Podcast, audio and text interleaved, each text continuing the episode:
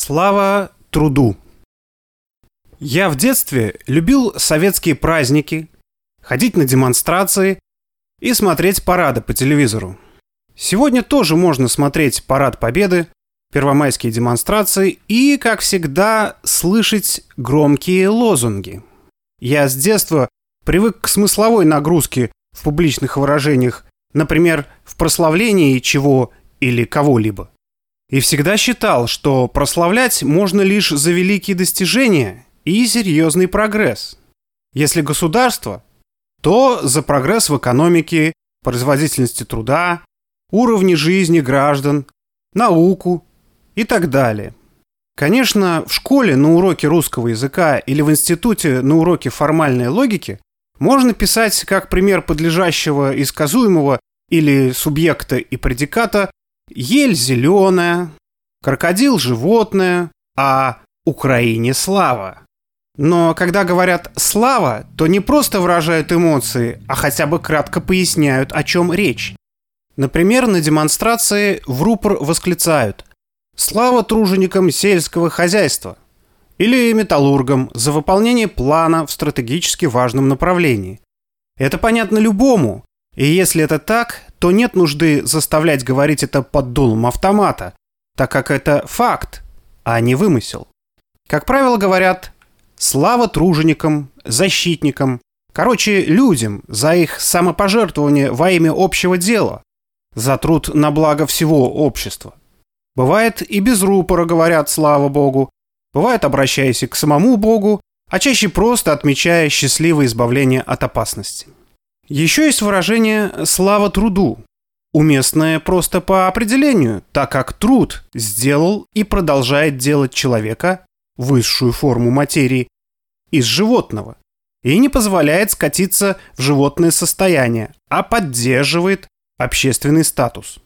Получается, во всех лозунгах слава провозглашается труду и его персонификации в людях. Посему восклицание «слава труду» всегда актуально и не требует обязательных дополнений. В какой области, на сколько процентов и так далее. Сегодня, в 21 веке, веке переизбытка продуктов потребления, кто воюет за капитал, проявляя фашизм, в том числе и во внешней политике, убивая чужими руками людей других государств за пределами своего государства, тот воюет за источник богатств в виде рынков сбыта или сырьевых ресурсов в странах с нищей и неприхотливой рабочей силой, также являющейся источником прибыли. Воюют за личное обогащение против интересов всего общества. Получается, данные субъекты не вполне люди, так как их деятельность антиобщественная и направлена на уничтожение людей оружием или экономическим удушением. И воевать за их интересы, я считаю, это просто преступление против человечества, наказание за которое не имеет срока давности. А это уже противоречит сущности человека как общественного существа. Нацисты на Украине не первый год кричат «Слава Украине!» и заставляют других кричать даже силой оружия, что мы наблюдаем сегодня. Похоже, за деньги более нечего сказать. Отвращая людей от общественного блага, невозможно им дать какую-то человеческую идеологию, но можно их накачать ненавистью и фашистскими лозунгами. Украина – многонациональное государство. Но вот загвоздка. Не все украинцы по национальности, а поди найди таких после того, как мы пожили в единой семье народов СССР, давно все смешались с нацистской ненавистью изгоняются или уничтожаются, как инакомыслящие. А тех, кто выступает за мир между национальностями, убивают. Вспомните Одесский дом профсоюзов, ДНР, ЛНР. Даже грузина Саакашвили, такого же продажного прохиндея, как и сами бандеровцы, и то выгнали. Мы братские народы, и нам не безразлична судьба своих родных и мы вынуждены уничтожать фашизм на родной нам Украине. Хотя его необходимо уничтожать в любой точке мира. За что кричат «Слава Украине»? За фашизм. национальную ненависть. А за что надо бы кричать слава? Я хоть в России живу и родину люблю, и уезжать не собираюсь. Но, например, если сказать «слава России», то мне будет непонятно, чему слава.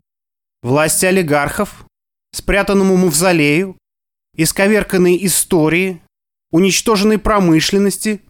Мы не очень-то и отличаемся от Украины. Украина просто быстрее пробежала дорожку, по которой ведет капитализм все республики бывшего СССР. Вот если сказать «Слава России», в которой поднялись, наконец, на борьбу рабочие, слава рабочему классу России, создавшему забасткомы и советы, то да, такой России слава. А пока многие рабочие спят и не хотят ничего делать, кроме как вкалывать за гроши и спать на ходу от ненормального режима работы. Такой России еще не слава. Нам есть над чем сегодня поработать. Когда кто-то выкрикивает «слава» какому-либо государству, не добавляя сути, тот, похоже, не понимает, что оно может быть разным. Буржуазно-демократическим, фашистским, социалистическим. И слава, скорее всего, тем, кто встанет на борьбу за самую прогрессивную формацию, за коммунизм и за рабочий класс. Станет ли сам рабочий класс России на защиту своих коренных интересов, за реальное содержание зарплаты, за свое будущее и своих детей? Или будет ждать повторения украинского сценария?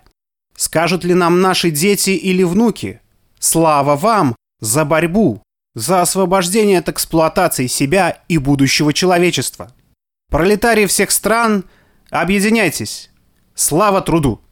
Андрей Анатольевич Федин. Рабочий. Рабочая партия России.